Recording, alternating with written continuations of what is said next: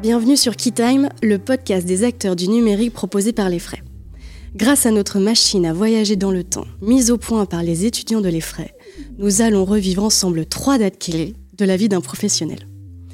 Je m'appelle Laure Guibora, diplômée de l'EFRAY, et aujourd'hui je vous propose de revivre les événements marquants d'Arnaud Ventura.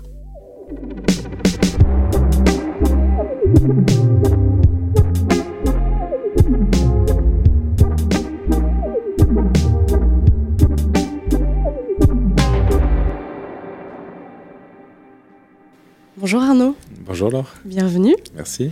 Bienvenue sur le podcast Key Time. Euh, je te propose de commencer tout de suite dans le vif du sujet. Et euh, est-ce que tu peux nous dire qui tu es et quel est le poste que tu occupes actuellement? Donc, Je suis Arnaud Ventura. euh, je suis aussi un ancien des frais. Et alors, je fais beaucoup de choses actuellement. Mon occupation principale, c'est que je suis dirigeant d'une société qui s'appelle Gojo, qui est une société d'investissement qui investit principalement dans le secteur de la fintech et de la microfinance, beaucoup en Asie. Et puis en, partie, en parallèle, j'ai investi dans pas mal d'entreprises. Donc, soit je suis en général assez impliqué, euh, soit en étant conseil, soit en étant conseiller des dirigeants. Donc, j'ai comme ça au moins 6 à 7 fintech et sociétés, à la fois dans la crypto et dans le secteur financier, dans la fintech dans laquelle je suis associé. Très bien. Alors, pour commencer, on va pas se mentir, tu as un nom de famille qui évoque un grand nom de cinéma. Ventura, Arnaud Ventura. Et lorsque l'on sait en plus que tu as passé la majorité de ta vie professionnelle à contribuer à l'inclusion financière numérique pour lutter contre la pauvreté, on pense tout de suite au personnage de Robin des Bois. Arnaud Ventura, le Robin des Bois des temps modernes. Ouais, j'adore. Ça me fait bien parce que, en plus, ça colle avec le reste. Tu as le profil de l'entrepreneur qui souhaite changer le monde en bousculant l'ordre établi. Un aventurier qui a fui les entreprises et leur organisation bien cadrée pour créer sa propre vision du monde. Au travers notamment de Planète Finance, qui est aujourd'hui euh, Planète euh, Positive Planète, pardon, dont tu as été le cofondateur et qui comptabilise 2 millions de bénéficiaires depuis 1998. Tout de même. hein. Et alors c'est sans parler de la création de Baobab qui a aidé plusieurs milliers d'entrepreneurs africains à accéder au microcrédit. Voilà, j'avais bien dit que tu avais un petit quelque chose euh, de Robin des Bois. Alors comment t'en es arrivé là? Eh ben on va le savoir tout de suite, puisque tu vas nous partager ton code euh, temporel qui va nous permettre de retracer tes trois dates clés. Alors, si je me rappelle bien, c'est 92, 96, 19. 92, c'est, je crois, juin 92, à la fête de la musique. Je dois avoir 23 ans. 96, c'est sans doute euh, en décembre ou en novembre 96, à Mar del Plata, sur une plage. Je me rappelle, il fait beau, je suis sur la plage. Ah, j'ai hâte d'y aller. Et 19, je suis euh, au Café de la Paix, autour d'une table. On est, on est une quinzaine. Eh ben c'est parti, je te propose qu'on lance la machine à voyager dans le temps.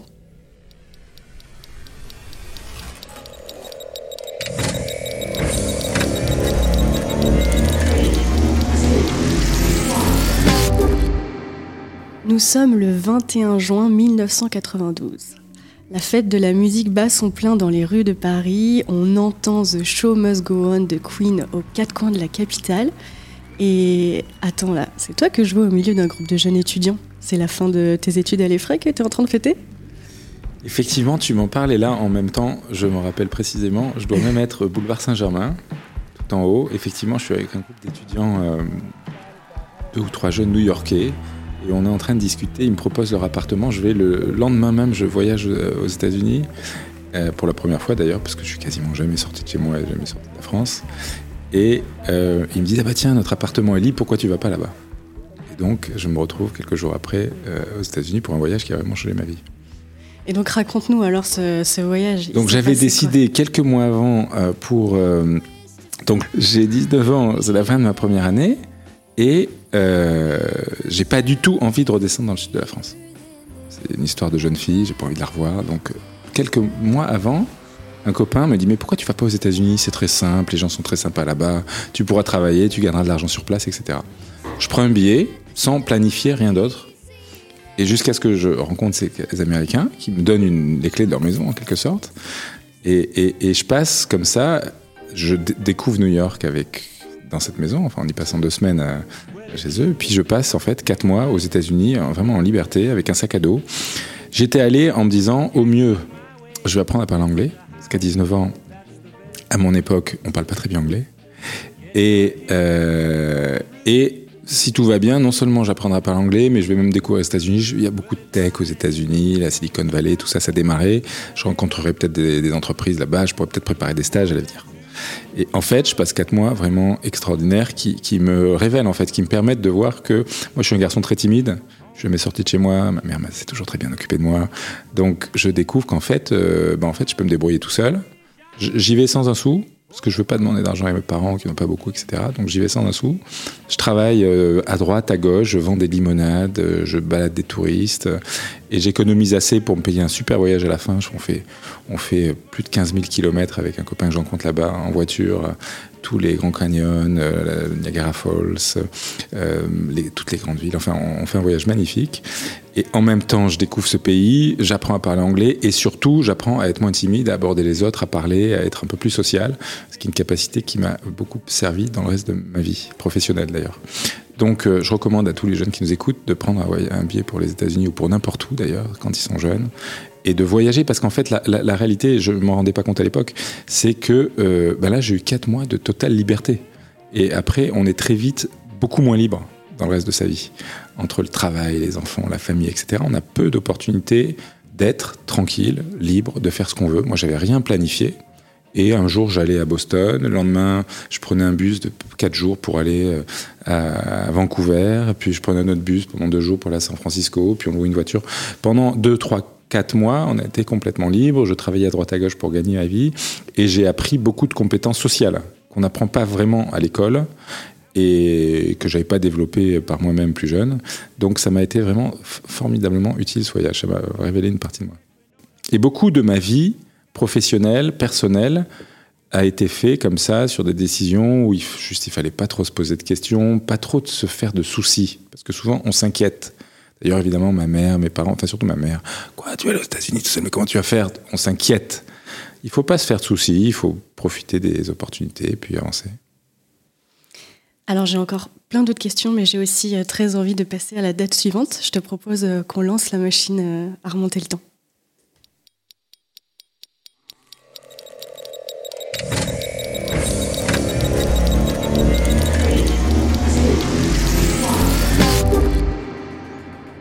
Sommes en novembre 1996. Eh, c'est qui fait chaud par ici, dis donc. J'entends les gens parler en espagnol et euh, la mer est juste en face de nous. Ça ressemble à l'Argentine. Ah, et je crois que c'est toi là que je vois là-bas cette fois-ci sur le sable en train de parler à un ami. C'est qui? Effectivement, c'est moi que tu vois et je dois être avec Jérôme Turin. Jérôme est venu me voir euh, quelques semaines à Buenos Aires et on est descendu ensemble à, Mar del Plata. Euh, vacances, un week-end sans doute d'ailleurs, ça doit être un long week-end.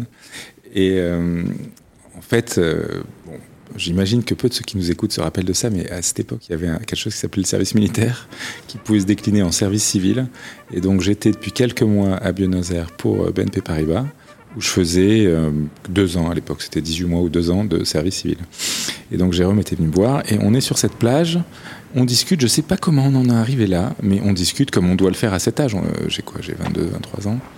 Euh, on discute du futur et on se dit qu'est-ce qu'on aimerait bien faire tous les deux? Donc on est dans cette période entre deux choses. Je viens de finir mes études, je fais service militaire, pas vraiment d'idée de ce que je vais faire ensuite. Évidemment, BNP Paribas m'a pris pour faire le service civil avec l'idée de me garder euh, reste de leur vie.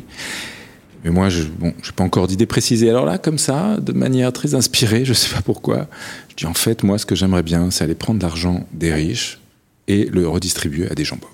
Voilà, ça, ce serait pas mal. D'où le robot. Oui, c'est peut-être ça, exactement. Mais en fait, c'est vrai que ça m'est venu comme ça spontanément, je ne sais pas pourquoi. Et, et, puis, et puis, ça s'est transformé très vite en une idée, euh, en un projet. Quoi. Je me suis dit, bon, en, fait, je vais, en fait, je vais faire ça pendant au moins quelques mois.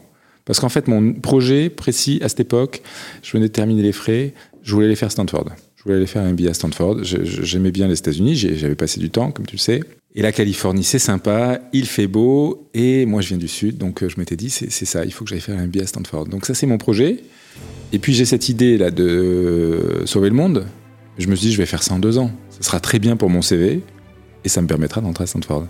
Et puis sauver le monde, ça prend pas tant de temps que ça. Donc, donc cette idée, elle, elle, elle, naît sur cette plage elle se continue pendant quelques mois euh, en Argentine où je commence à travailler sur un business plan, de monter une organisation pour utiliser euh, justement l'argent des riches pour aider les pauvres, avec, en aidant des ONG, développant de la microfinance, etc. Et, j'y passe plusieurs mois. Et alors c'est assez enthousiasmant parce que donc je suis assez jeune, j'ai cette idée et en fait très vite je commence à j'ai plein de gens qui m'aident monte un petit groupe, on est, je sais pas, on doit être une dizaine ou une quinzaine à collaborer, d'autres étudiants, euh, des Argentins, des gens dans le monde entier d'ailleurs, parce que euh, Internet commence à exister, des gens dans la banque. Et j'en parle, oui, bien sûr. Et l'idée, euh, je sais pas, on est un groupe de jeunes, donc les jeunes, ils s'enthousiasment très vite pour n'importe quoi, donc ça marche très bien. On se, on se retrouve plein, l'idée, comment dire, avance. Et elle se termine, en, à force d'en parler autour de moi, un jour je reçois un email me disant euh, moi aussi, je m'intéresse euh, à Internet et la microfinance. Euh, appelez-moi pour m'en parler, Jacques Attali. me dit, mais tiens, c'est pas mal ça. Genre, il, ah, connaît beaucoup de monde. Tu ne lui avais jamais parlé Non, j'ai jamais, j'ai jamais parlé. J'avais parlé de l'idée et il me contacte par, le, par Internet. Je reçois un email, je l'appelle. Je dis, écoutez, là, je suis à Buenos Aires. Euh, oui, j'appelle, il, me, me dit, bon, bah, venez me voir. Je dis, là, je suis à Buenos Aires. Bon, alors envoyez-moi plus de choses sur le projet, ça m'intéresse beaucoup, et venez me voir dès que vous arrivez à Paris. qui c'était à l'époque? Bah, Bien sûr, il est, à l'époque, il était assez connu, il écrivait beaucoup. Enfin, il écrit toujours, mais il écrivait déjà beaucoup. Il avait fait beaucoup de livres très connus. Il était connu comme conseiller de Mitterrand et comme un peu vraiment l'ombre de Mitterrand. Donc, on, savait que c'était quelqu'un de très connecté, qui connaissait beaucoup de monde. Je me dis, c'est formidable, si j'ai un mec comme ça qui peut m'aider, ça va être extraordinaire.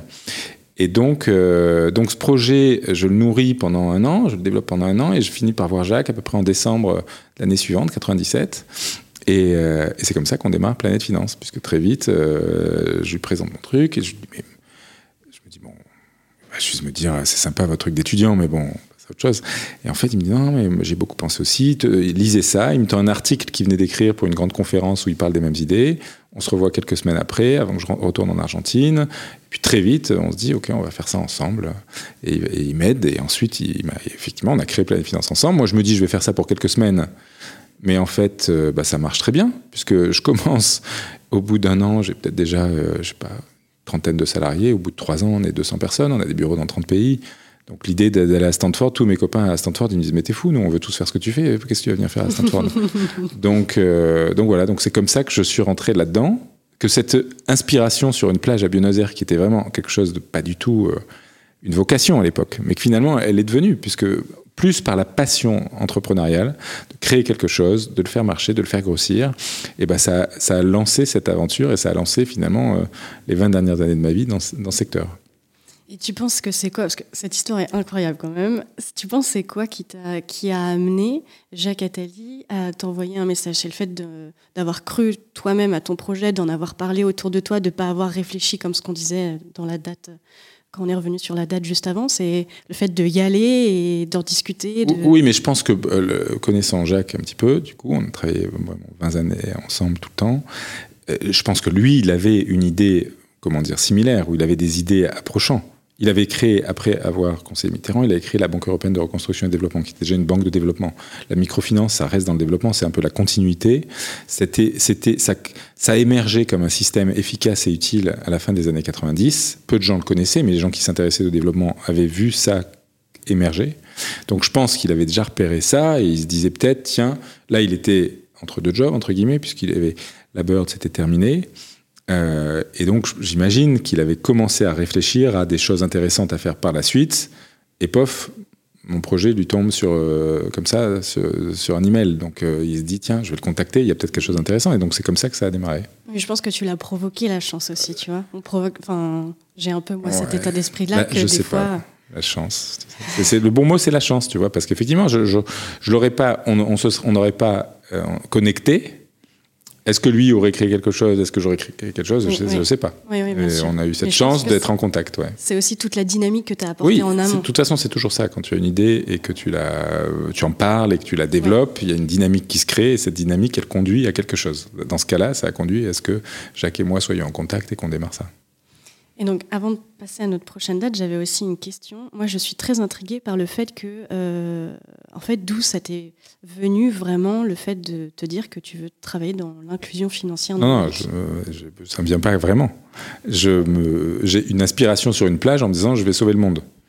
Et puis, ça, se transforme dans eh ben, comment, comment on peut faire quelque chose d'utile. Alors, ce qui me vient vraiment, pour reprendre tes termes, c'est qu'à l'époque, moi, j'avais euh, entre euh, la fête de la musique et la plage en Argentine, euh, j'ai fait plusieurs choses et notamment avec quelques copains à l'effray, on crée un fournisseur d'accès Internet en France, qui est le premier fournisseur d'accès Internet, qui s'appelle Club Internet.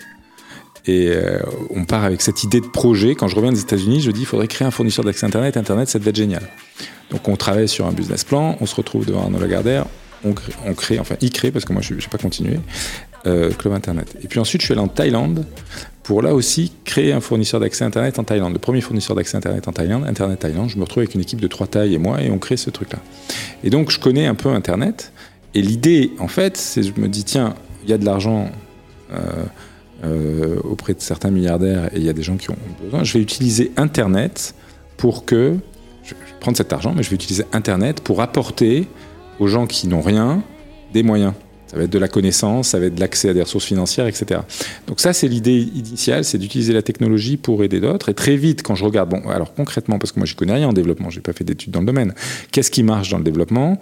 Dans le développement, il y a plein de sujets. Il y a des ONG qui apportent de l'éducation, il y a des ONG qui apportent de la santé, et il y a ce truc qui s'appelle la microfinance. Donc au début, je me dis, je vais utiliser Internet pour développer les différents secteurs liés au développement, et dont la microfinance. Et très vite, notamment avec ma rencontre avec Jacques, la microfinance devient plus prépondérante. On crée Planète Finance avec ça comme focus, même si Planète a fait beaucoup d'autres choses et fait beaucoup d'autres choses aujourd'hui. Donc voilà comment ça démarre. Donc l'inclusion financière, c'est pas vraiment l'inspiration initiale. L'inspiration initiale, c'est d'utiliser l'argent des riches pour les pauvres, et puis ensuite de voir, ok, comment on peut faire ça, quels sont les moyens. Il y a les développements, il y a plusieurs secteurs, et je tombe un peu par hasard sur la microfinance. Et très vite après, après Jacques, la deuxième personne à qui j'ai écrit, c'était un, monsieur qui s'appelait Mohamed Younous, qui avait écrit un livre un peu connu à l'époque, mais ce monsieur est devenu très connu puisqu'il a eu le prix Nobel de la paix en 2005. Et lui était un peu le pape du microcrédit. Il a créé une très grande banque au Bangladesh qui s'appelle la Grameen Bank. Donc, ayant lu ses livres, que beaucoup de gens avaient lus, les gens qui s'intéressaient au sujet, je voyais, bah, tiens, c'est un truc qui marche. Lui, on lui écrit très vite. Je rencontre Jacques en décembre. En janvier, on se dit on va faire quelque chose comme, euh, ensemble. Et courant janvier, je lui envoie euh, le projet à Mohamed Younous. Et tout de suite, il nous répond en disant ça m'intéresse beaucoup. Je serai à Paris dans deux mois. Voyons-nous. Donc j'ai Jacques et pof, j'ai Younous qui est quand même. Il est moins connu qu'aujourd'hui. Il a eu le prix Nobel en 2005, mais il était déjà très connu dans le Donc là, j'ai un truc qui commence à se concrétiser avec deux personnes sérieuses qui un peu back mon projet. Donc voilà comment ça se passe. Et puis ça a explosé. Et puis après, ça marche tout seul, ouais beaucoup de chance. Eh bien, passons maintenant à notre euh, dernier voyage dans le temps, notre dernière date. C'est parti.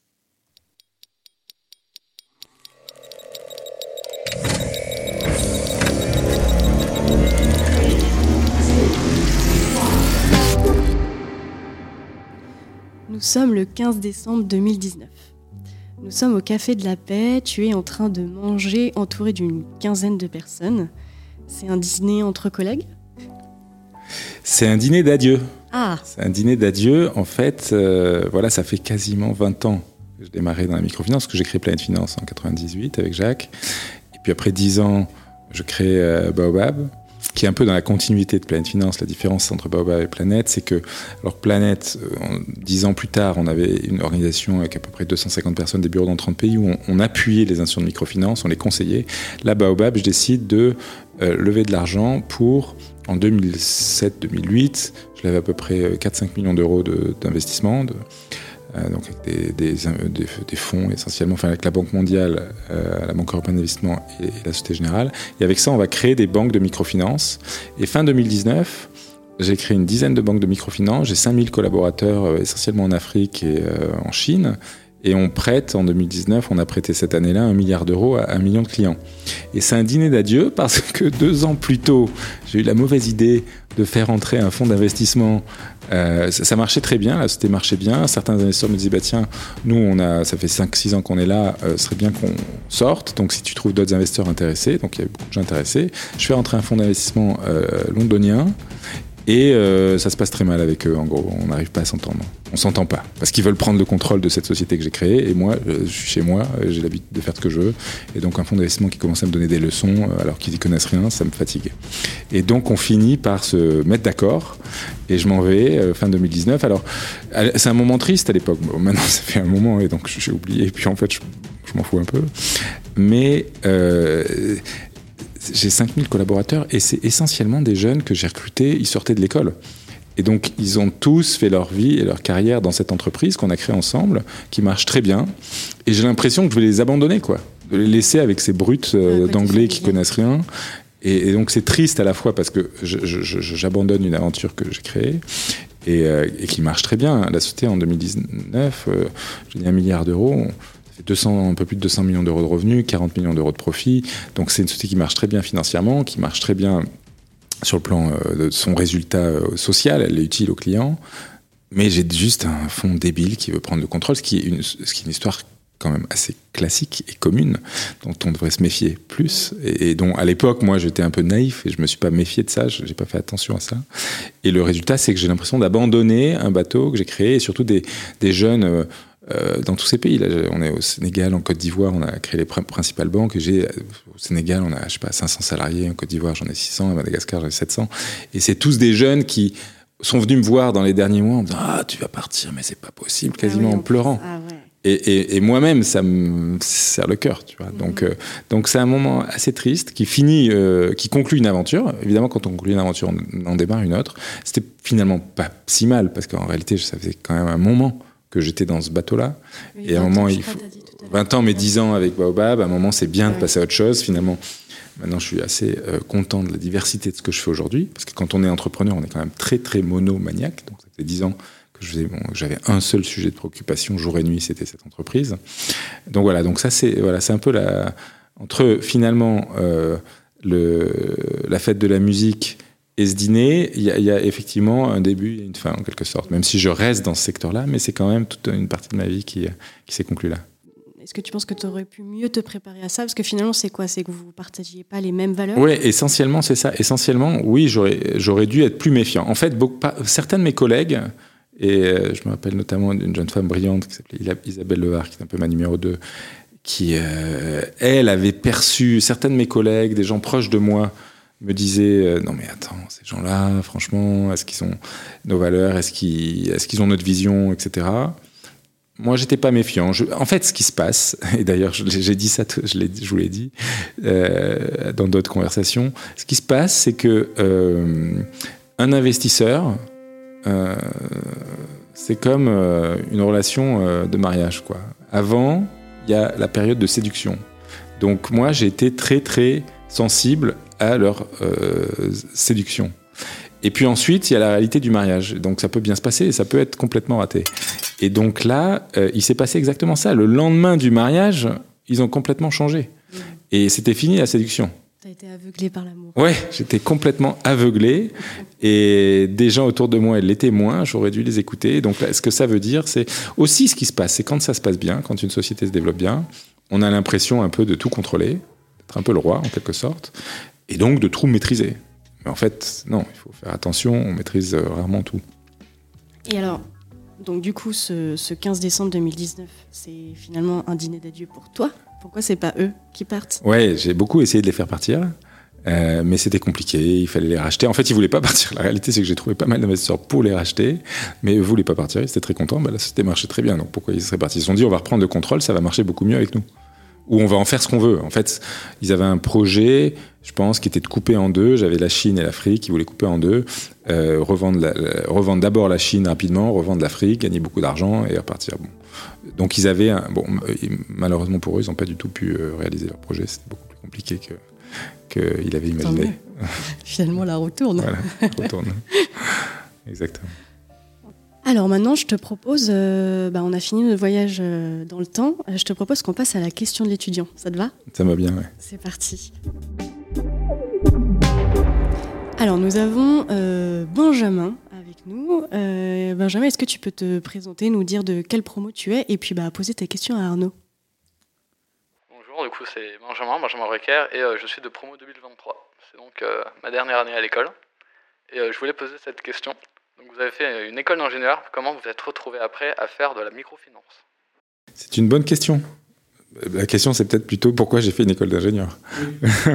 non, euh, j'ai fait une école d'ingénieur parce que je trouvais que c'était enfin je trouvais qu'il y avait que ça de sérieux. Les écoles de commerce, je trouvais que c'était bidon. Euh, le reste, j'arrivais pas à comprendre quand j'étais jeune à quoi ça servait. Alors qu'ingénieur, au moins, tu apprenais des choses sérieuses. Et, donc, je trouvais que c'était bien d'apprendre des choses sérieuses. On va à l'école pour apprendre des choses sérieuses. Pour faire des trucs bidons, euh, on perd son temps. Donc, c'est l'impression que j'avais étudiant. Mais ça n'empêche que j'ai toujours été intéressé par plein d'autres choses. En, réalité, en parallèle à l'EFRE, j'allais à la Sorbonne tous les soirs pour faire un, master en philo. Et euh, j'ai toujours été intéressé par des tas d'autres sujets. Je suis passionné d'histoire, euh, il y a plein d'autres choses qui m'intéressent. Donc, je pense que j'ai un. Et je, l'ai vu assez vite d'ailleurs à l'Effray, où il y avait à l'époque beaucoup de gens très, très, très techniques, on va dire, et spécialisés et passionnés par le, les puces et euh, le coding et des tas de trucs comme ça. Moi, ça m'intéressait parce que j'apprenais des trucs et j'ai l'impression que c'était sérieux et que ça me servirait pour faire avoir un métier peut-être. Mais la réalité, c'est que mon état d'esprit était ouvert à plein d'autres choses.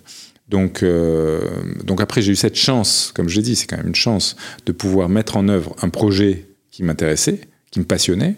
Quand on est passionné par un truc, on apprend beaucoup de choses. En fait, j'ai, en fait, je me suis rendu compte que pendant ces deux ans où je travaillais sur ce projet, au démarrage, je suis devenu un expert du développement international. Je lisais tous les bouquins de la Banque mondiale, tout. tout. Et donc j'ai appris seul.